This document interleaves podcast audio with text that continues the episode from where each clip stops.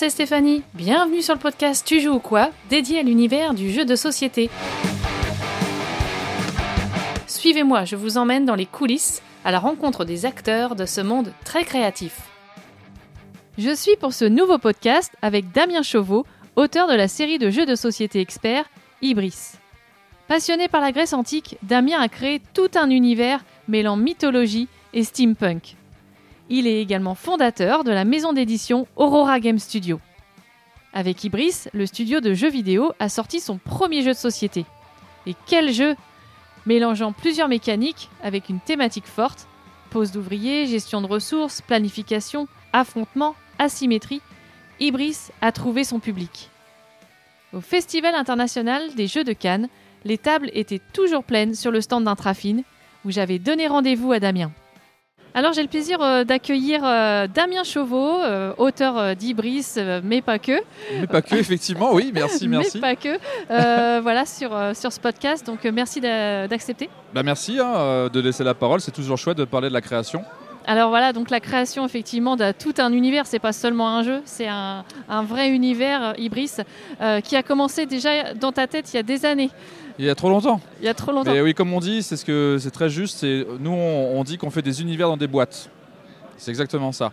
Et Ibris, c'est euh, ça vient d'une frustration euh, quand j'étais adolescent d'un jeu, euh, enfin de l'idée d'un jeu vidéo sur l'univers de Saint Seiya, donc en français les Chevaliers du Zodiac. Et nous avions fait un projet à l'époque qui était un jeu vidéo avec une équipe de personnes, dans les, juste avant les années 2000, qui a gonflé après avec le temps. Et au final, bah, les, les Japonais ont dit non, vous ne pouvez pas travailler sur cet univers-là. Et de là, en fait, est née une frustration en disant, mais on avait plein d'idées, plein de choses, on ne peut pas laisser tomber ça en jachère, en fait. Et donc, euh, ce qui s'est passé ensuite, c'est que voilà, Aurora Game Studio a été créé. On a eu un autre projet de jeu qui s'appelait Ilios, qui était en fait comment reprendre l'univers de Senseiya, mais la nôtre en fait. Et on allait beaucoup plus loin sur beaucoup plus d'accents. Et l'idée, c'était d'être déjà dans l'univers de la mythologie grecque.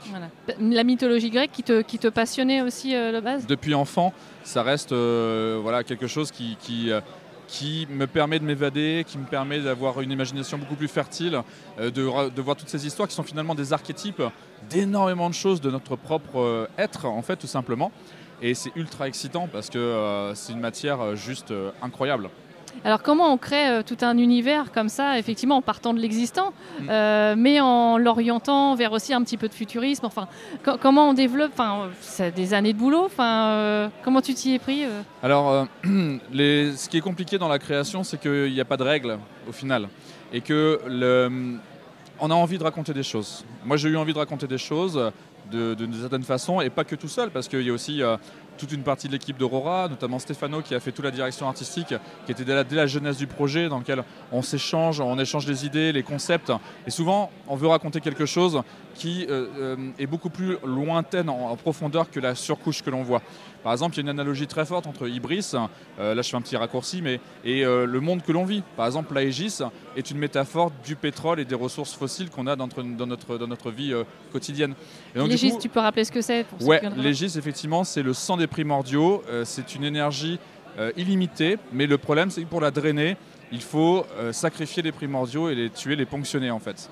Et ils sont un nombre limité. Donc voilà, donc euh, tout ça veut dire qu'on avait des choses à raconter, des histoires à, mettre en prenant en toile de fond la mythologie, mais en se disant si je pose des caméras dans d'autres axes, qu'est-ce qui est intéressant de voir? Je prends un exemple très concret, si on prend euh, vraiment l'Iliade et qu'on regarde euh, toujours le point de vue des Troyens, on ne regarde jamais les choses du point de vue des Troyens, on regarde toujours les choses du point de vue des Achéens, d'Athènes. Mais là, il y a des choses intéressantes. On essaie de changer les perspectives et de se dire, ok, est-ce qu'il n'y a pas quelque chose à raconter? Il n'y a pas quelque chose de purement manichéen, en fait. Allons, un peu plus loin. Et c'est comme ça que ça pose des fondations. Moi, ma façon de fonctionner et de travailler en game design, c'est ce qu'on appelle une approche top-down. C'est-à-dire que souvent, dans l'industrie, souvent qui vient du jeu vidéo d'ailleurs, on a deux approches. Soit, en fait, on vient des mécaniques de jeu et ensuite on vient mettre un thème. Souvent, des fois, on peut ressentir des choses plaquées, hein, c'est ce qu'on dit sur des jeux de société, en disant, bon, bah, finalement, le thème sert peu peu, hein, en fait, on va être honnête. Et moi, plutôt, ma façon de fonctionner, c'est une approche top-down qui va être j'écris une histoire, je crée des personnages, je crée des intrigues, et à partir de là, je vais pouvoir sortir ce qu'on appelle des verbes en game design. Et les verbes, quand on joue, on fait toujours une action verbiale. Donc on va dire je vais attaquer, je vais bouger, je vais euh, fabriquer. Et donc à partir de là, il y a une cohérence naturelle qui va ressortir entre les lieux, entre les personnages, entre les actions. Et mécaniquement, les choses vont s'intégrer se mettre en place. Et là, du coup, il y a un truc intéressant. Même un jeu qui peut être lourd, donc lourd dans le sens de complexe, expert, s'il est amené à travers le thème, on va avoir une facilité de compréhension. Et l'exemple le plus flagrant, c'est que nous, on a gagné le prix du flip en prix public avec ce jeu, ce qui est complètement improbable, parce que le thème a tout drivé. Et par exemple, euh, moi je faisais jouer des enfants et des familles qui Mhm. sont normalement des joueurs d'Acropolis, des joueurs. C'est pas péjoratif, mais juste que là on est quand même sur quelque chose d'excessivement lourd. On ne ferait pas jouer un Lacerda, euh, voilà. Et donc le truc qui était vraiment chouette, c'est que moi j'avais des enfants, ils, ouah, ils y arrivaient super bien. Le lendemain, ils me voir, et monsieur, je suis allé voir euh, euh, Hades, j'ai lu sur Wikipédia la Kune, qu'est-ce que c'était Et moi je suis super content, parce que euh, du coup ça a donné la curiosité. Et la curiosité, c'est l'élément numéro un du game designer. Et, et c'est vrai que la thématique, voilà, il y avait cette thématique euh, forte qui a été bien poussée. Oui. Et forcément, qui parle tout de suite. euh, on a tous des références en fait. mécaniquement, on en a tous. Euh, et là où c'est très intéressant, c'est que souvent le jeu expert, il, a, il, il ne vient pas par euh, ce que j'appelle des éléments de l'améritrash. L'améritrash, qui est un genre propre, qui est le thème excessivement fort, et souvent c'est des jeux souvent plus à figurines, euh, ce genre de choses, on a très peu ce genre de choses dans le jeu expert ou dans le jeu euro. Et finalement, on voit qu'en intégrant ça dans le jeu euro, on peut donner une facilité, on va dire, d'acquisition du jeu. Euh, alors j'aurais peut-être dû le faire au tout début, mais je préfère, on, je préfère qu'on le refasse quand même. Euh, c'est euh, le pitch du jeu. Ah oui, vrai Ouais, qu'on l'a pas parce fait. ouais, on l'a pas fait. On est tellement dans le bain ici. Ibris, finalement, c'est quoi euh, Ibris, c'est un jeu de placement d'ouvriers dans un univers donc mythologie grecque, comme vous avez pu le comprendre après toute cette, discussion, euh, dans un univers euh, légèrement. nous, on appelle ça de l'Aegis punk. C'est pas de la vapeur, c'est l'Aegis qui transforme ce côté un peu futuriste.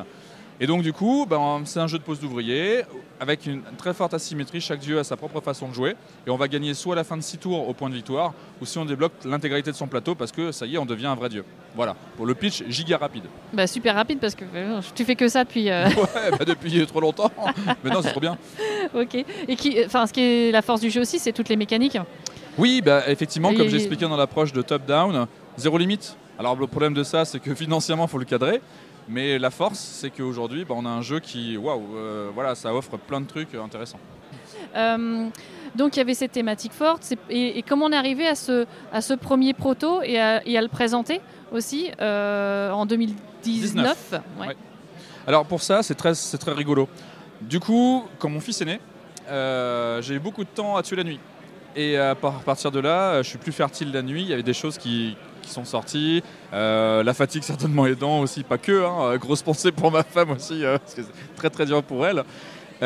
L'idée, c'était de se dire, bon, maintenant, on, on va prototyper. Parce qu'au bout d'un moment, les idées, c'est bien, mais il faut les jeter, il faut poser, se dire un stop, parce que financièrement, on n'a pas encore parlé de tout cet aspect aussi logistique et entrepreneurial, et de la prise de risque que ça demande. Mais l'idée, c'était de se dire, bon, bah, on y va, et il faut qu'on trouve le prochain événement. Et euh, le dossier pour envoyer au Protolab à Cannes se terminait une semaine après avoir vu le truc. Ok. Avec Rodrigue, on s'est dit, ok, on se fait une semaine non-stop là-dessus. Le prototype que vous avez dans l'artbook, euh, qui montre euh, à quoi ressemblait le jeu en 2019 qu'on est venu à Cannes, on l'a fait en une semaine. Et euh, on a envoyé ça avec les règles que j'ai rédigées euh, une semaine en compilant toutes mes notes, etc. Et le, on a été sélectionné pour le proto. Et c'est comme ça qu'on est venu, et c'est comme ça que l'histoire commence, qui va mettre une pièce dans la machine. Et puis- Protolab 2019 du coup. là. Protolab 2019. Ok. Et ensuite, donc, on s'est dit, on va au flip. Donc, euh, flip de Partenay, Ouais. 2019, et on gagne le prix public. Juste dingue. Hyper Et à partir de là, on se dit, mais en fait, mais euh, maintenant les gens, ils aiment ça, ils ont envie d'aller plus loin, etc. Et ben, faisons-le, allons-y. On va aller sur Kickstarter. En fait, nous, on n'était même pas sûr de sortir le jeu. hein. Mais on s'est dit, là, le public, est... on peut pas passer à côté de quelque chose comme ça. Bah, parce qu'un jeu comme ça, c'est pas un jeu de cartes quoi. Oui, euh, c'est sûr. Et, euh, et donc du coup, on s'est dit maintenant qu'est-ce qu'on met en place financièrement, structurellement. On n'a jamais fait de jet de plateau à l'échelle d'entreprise, voilà, toujours en plaisir ou, ou autre. Euh, du, jeu de pla- du jeu vidéo, oui, mais pas ce genre de choses-là. Donc comment on fait les process que l'on met en place Donc, et même la communication que l'on met en place. Donc là, on a défini tous nos process à nous, Alors juste, c'est c'est le premier jeu de société euh, de la société d'Aurora Game Studio. ouais. Ok. Voilà, D'accord. c'est le premier. Sur tous les points, on a tout appris, euh, la production, euh, toutes les étapes, la validation, le contact avec les Chinois, le tooling pour les figurines, et j'en passe et des meilleurs. Ok.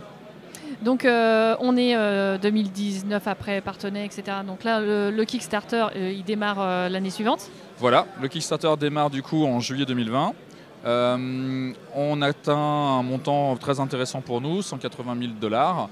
euh, va commencer du coup un long travail. Avant, on a fait tout un long travail de, de on va dire, d'illustration, de rendre l'habillage sexy en fait, hein, telle la, vision que nous on avait de la direction artistique qui était déjà définie par Stefano, notre directeur artistique. Et donc, euh, il a fallu aller chercher les financements pour ça. Donc, on a fait beaucoup de fonds propres, mais on est aussi allé voir une banque en disant voilà, nous, notre projet, c'est ça. Alors, vous nous connaissez, on fait de la prestation, on fait d'un nanani. Mais comment faire pour aller là-dessus? Et il fallait leur expliquer que l'argent qu'ils allaient nous prêter, que nous on a demandé, ce n'était pas pour fabriquer le jeu, c'était pour le présenter avec la prise de risque qu'il y avait derrière. Ouais. Donc on a trouvé une banque qui, nous a, qui a compris le concept et qui nous a dit banco, on y va. Et, euh, et à partir de là, on a pu donc un, allouer ces fonds pour bah, faire de la communication, envoyer des prototypes aux États-Unis, continuer le développement graphique, euh, faire la page Kickstarter et préparer notre communication. Aucune garantie. Hein. Oui, parce qu'il fallait euh, quand même euh, avoir euh, plusieurs prototypes Ouais, pour pouvoir communiquer autour de ce Kickstarter. C'est ça. Ouais. Donc euh, beaucoup de choses à mettre en place et le Kickstarter arrive, réussi euh, au bout de 21 jours, on lève 180 000 dollars et puis ensuite les pledge managers, etc. Et, Et et 1800 contributeurs euh, un peu Euh, alors 1800 contributeurs à l'époque du KS et puis ensuite avec le, le pledge manager on a plus que doublé en fait ce, ce- ce montant-là. Et donc le truc qui se passe c'est que j'anticipe peut-être ta question, Non, je suis désolé. T'inquiète.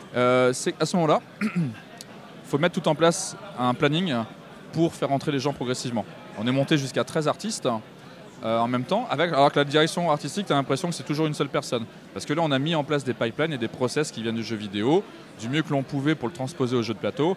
Euh, engager les gens qui savaient faire des choses et pas prétendre qu'on savait les faire Mhm. par exemple l'écriture de livres de règles.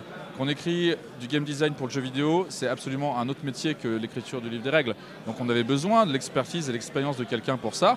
Euh, ici, à l'occurrence, c'est Paul Grogan de Gaming Rules qui a écrit donc les règles, enfin coécrites, on les a écrites à quatre mains. Et, euh, et ça, c'est des, des expériences extrêmement enrichissantes. Et donc il fallait mettre tout ça sur un planning parce que l'argent, ça va vite. Surtout qu'on se mange le Covid, on se mange euh, les augmentations de coûts, de transport, tout. Tout Ouais. le pire Ah ouais, qui s'est passé eu, sur ouais. le premier Mm. projet et sur un projet hors norme, on l'a eu. Et alors, donc, combien de personnes ont travaillé autour de ce projet finalement? Euh, 13. 13. Ouais. D'accord. Et en illustrateur, tu m'as dit? Et bien en illustrateur, ils- on est monté à 8, 8-9 en même temps. D'accord. Oui, parce Ouais. que c'est pareil, c'est quand même hyper riche. euh, Ouais, on avait des, par exemple Tatiana qui s'occupait de beaucoup de, de Cara Design. On lui, en début de semaine, une semaine typique, comment c'était? Pour elle, parce qu'on on manageait plusieurs personnes en parallèle. Je lui faisais un pitch de quel était le personnage, un, un décrit très très précis. Euh, et ensuite, dans la semaine, il fallait sortir des concepts de ces personnages-là, donc trois concepts, mais il fallait terminer de la semaine d'avant les cleans et les colorisations.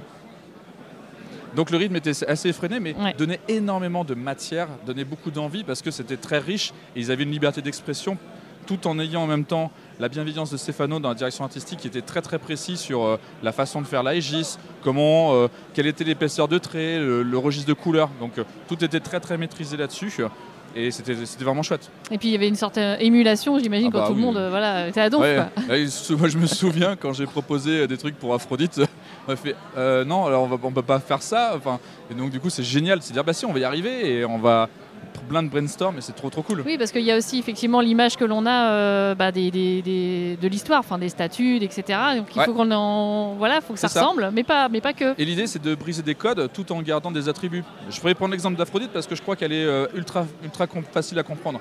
Aphrodite, euh, c'est vraiment la sensualité charnelle, l'aspect même sexuel hein, de la femme, par la vision du prisme grec antique.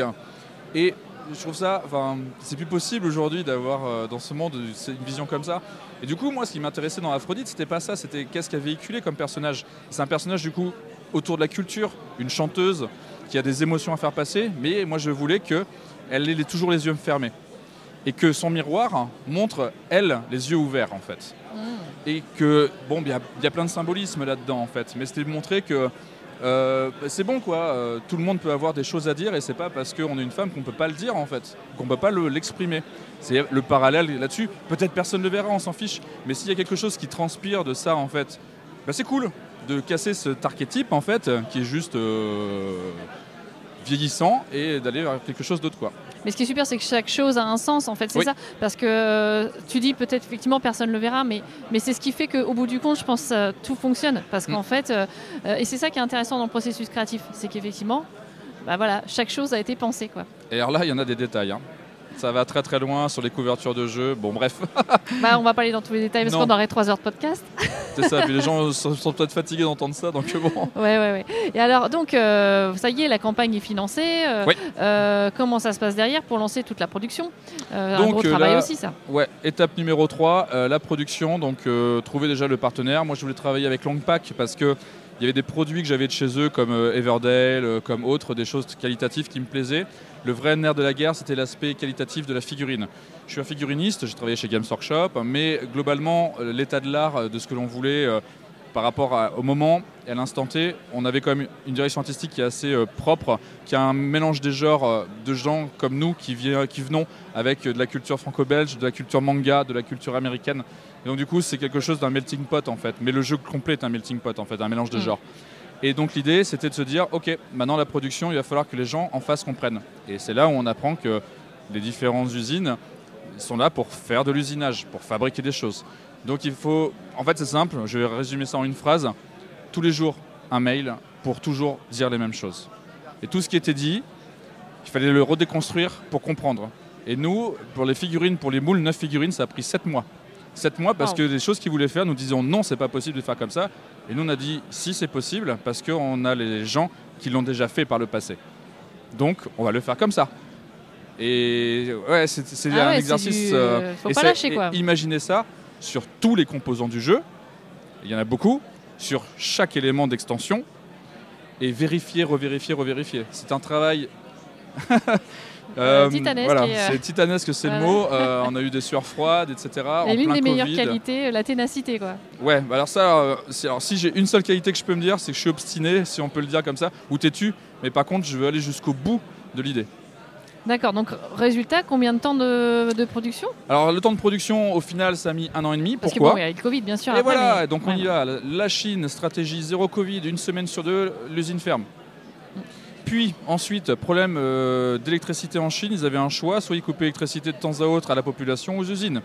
Parce que l'Australie n'envoyait pas du charbon pour pouvoir... Parce qu'ils ont des usines à charbon là-bas, hein. c'est complètement fou, Eh oui. euh, en partie. Donc euh, du coup, bah, là, tous les mois, pendant une semaine, l'usine fermait. Parce qu'il n'y avait plus d'électricité. Donc vous mettez ça, nous, c'était dingue. Mais ce temps-là, on l'a utilisé pour quelque chose, on allait encore plus loin dans le projet. Parce que eux, ils avaient besoin des fichiers qu'à un moment très loin en fait dans la prod. On validait plein de choses. Le plus long, c'était des figurines en fait. D'accord. Et tout l'aspect plastique, parce que du coup, il faut faire des moules en métal. Les moules en métal, hein, c'est à moitié sculpté à la main. hein. et euh, donc voilà, donc du coup, comment ça se passe? Eh ben, on fait plein de playtests, on va plus loin, on fait plus d'illustrations, on augmente le tout. Mais le pro- la problématique qu'on a, c'est qu'en même temps, on peut pas avoir de sample, donc on peut pas se rendre compte du physique que l'on fait. Je peux imprimer sur mon imprimante, mais ça va rien avoir. Bien sûr. Donc il y a plein de choses où on a fait des erreurs et encore je trouve que pour un premier jeu d'un premier éditeur on s'en sort plutôt pas mal mais oui on a des erreurs, des, des- des choix bizarres, la police d'écriture trop petite, enfin il y a des choses comme ça qu'on ne referait plus et on va gagner cette expérience pour dire ok on, on- on entend, on va, on, va, on va régler ça pour le futur.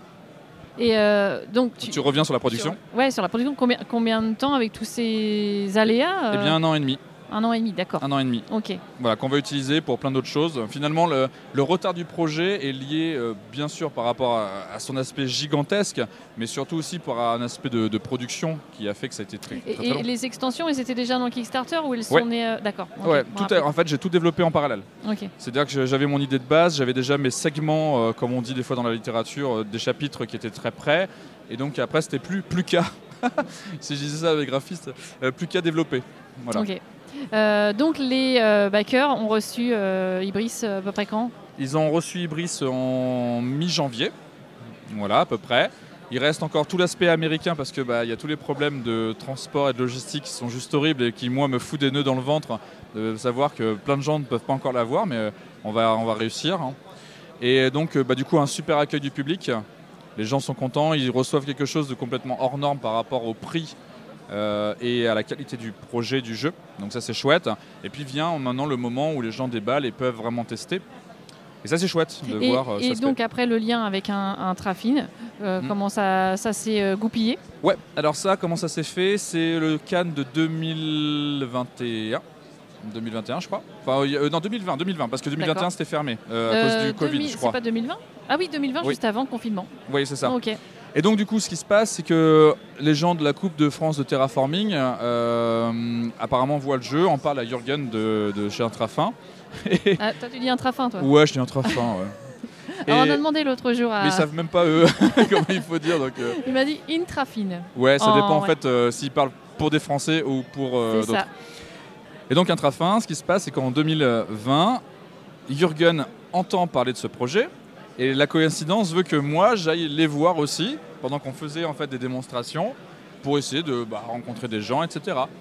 Et donc je le croise, il me dit Ah, tu es Damien, j'ai entendu parler de, ton projet, euh, enfin de votre projet, parce que c'est pas que moi, hein, il y a toute une équipe derrière.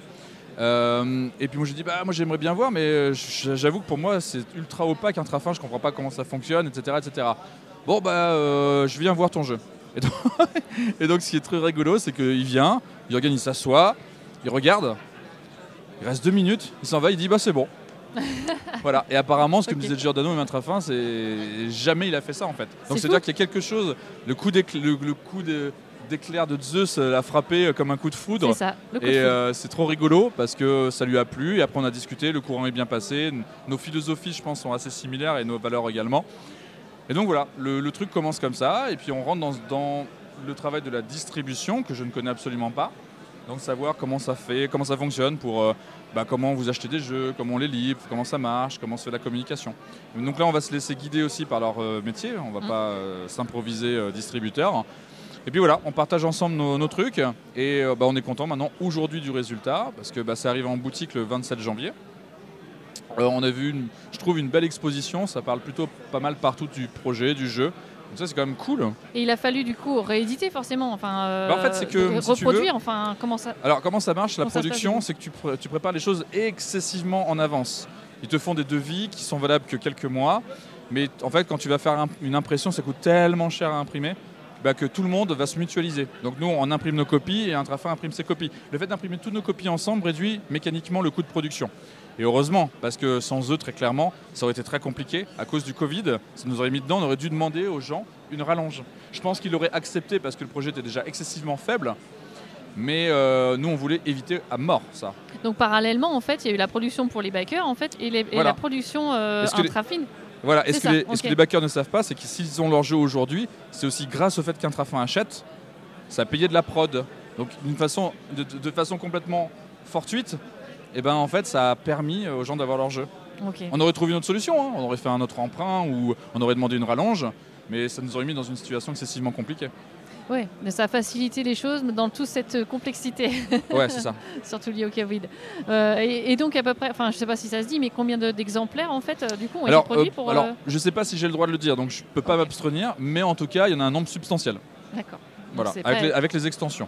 Comme on a pu voir sur le salon ou dans les boutiques. Alors euh, donc il y a Ibris. euh, Disordered Cosmos. Merci, c'est gentil de m'aider.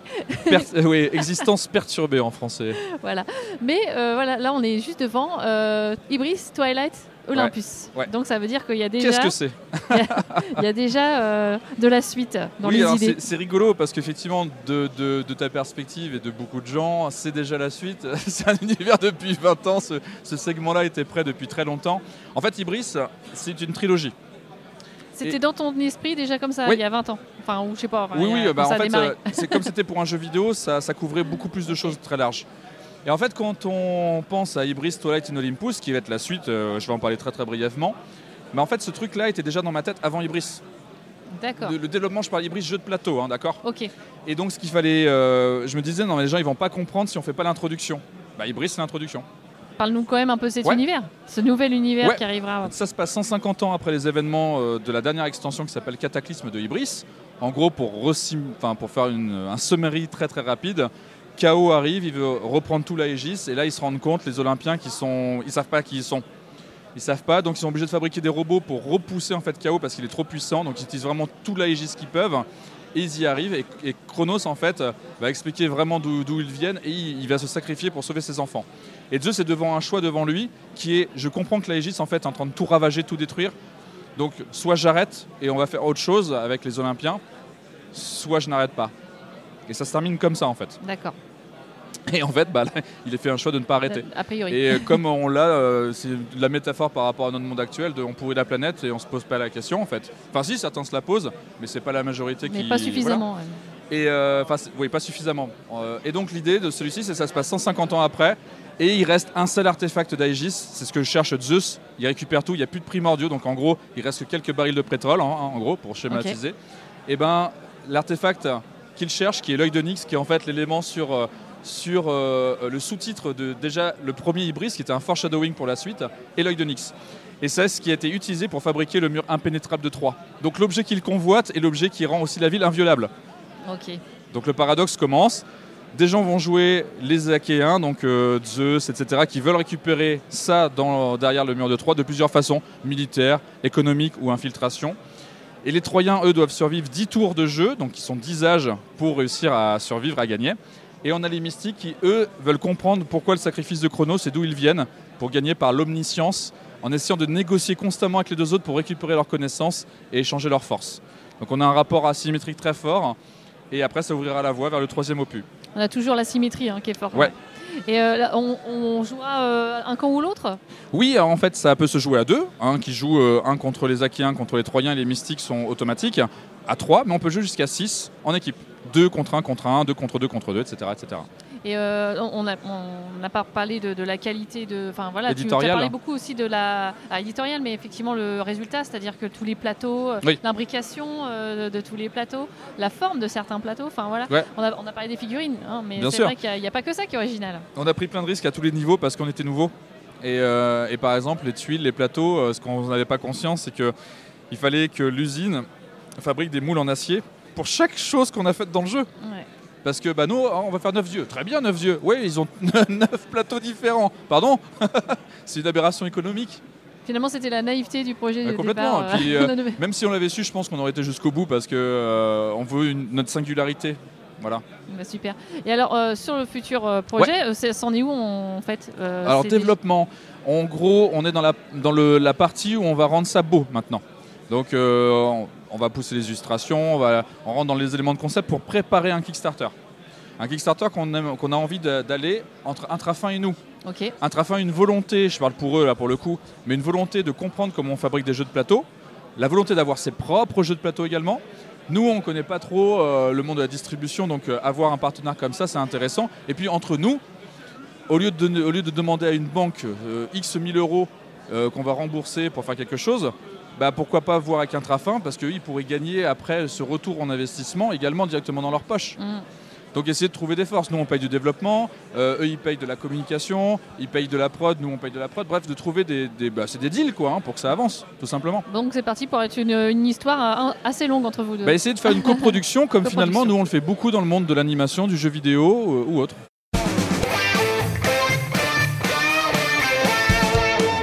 Petit jeu euh, de portrait chinois, euh, voilà, rapide. Euh, donc si tu étais un mode de jeu, tu serais un mode plutôt solo, coopératif, semi-coopératif, plutôt. Semi-coopératif. Semi-coopératif. Ouais. Mais pourquoi?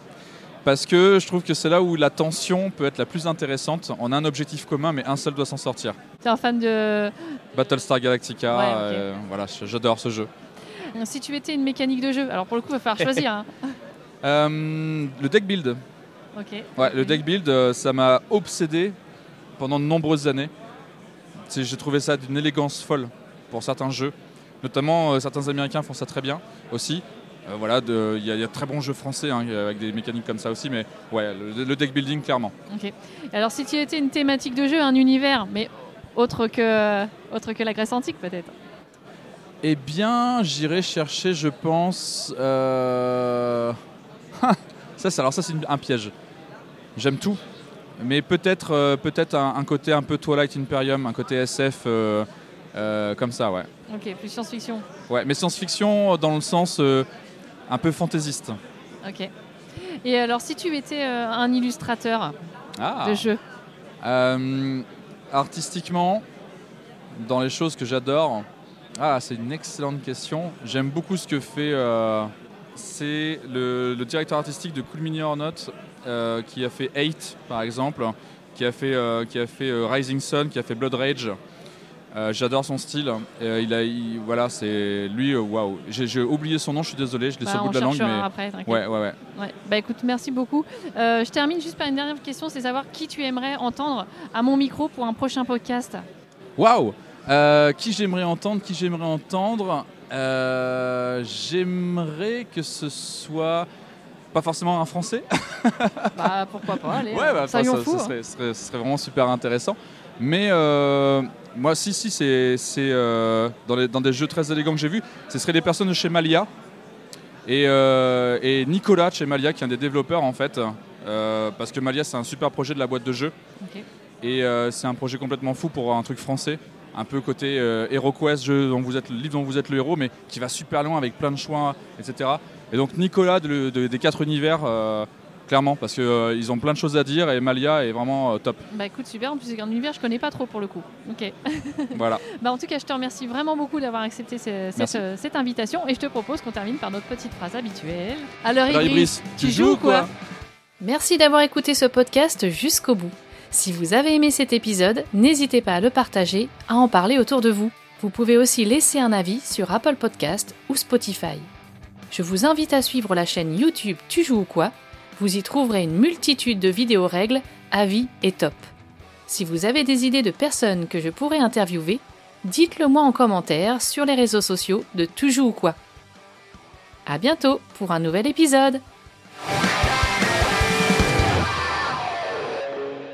Alors, Ibris, Bah, on Tu- joue. Ouais. alors on- tu joues quoi Je joue. On recommence. Ouais. Ibris, tu joues quoi Non, faut qu'on le fasse ensemble. Ah oui, d'accord. Ok Ok. Alors, Alors, Ibris, Ibris, tu, joues quoi Ah oui. tu veux qu'on le refasse Ah, c'est- je crois que je vais Ouais. les laisser en fait. C'est- C'est drôle, c'est drôle. Ah ouais. Alors, Alors, Ibris, Ibris, tu joues ou quoi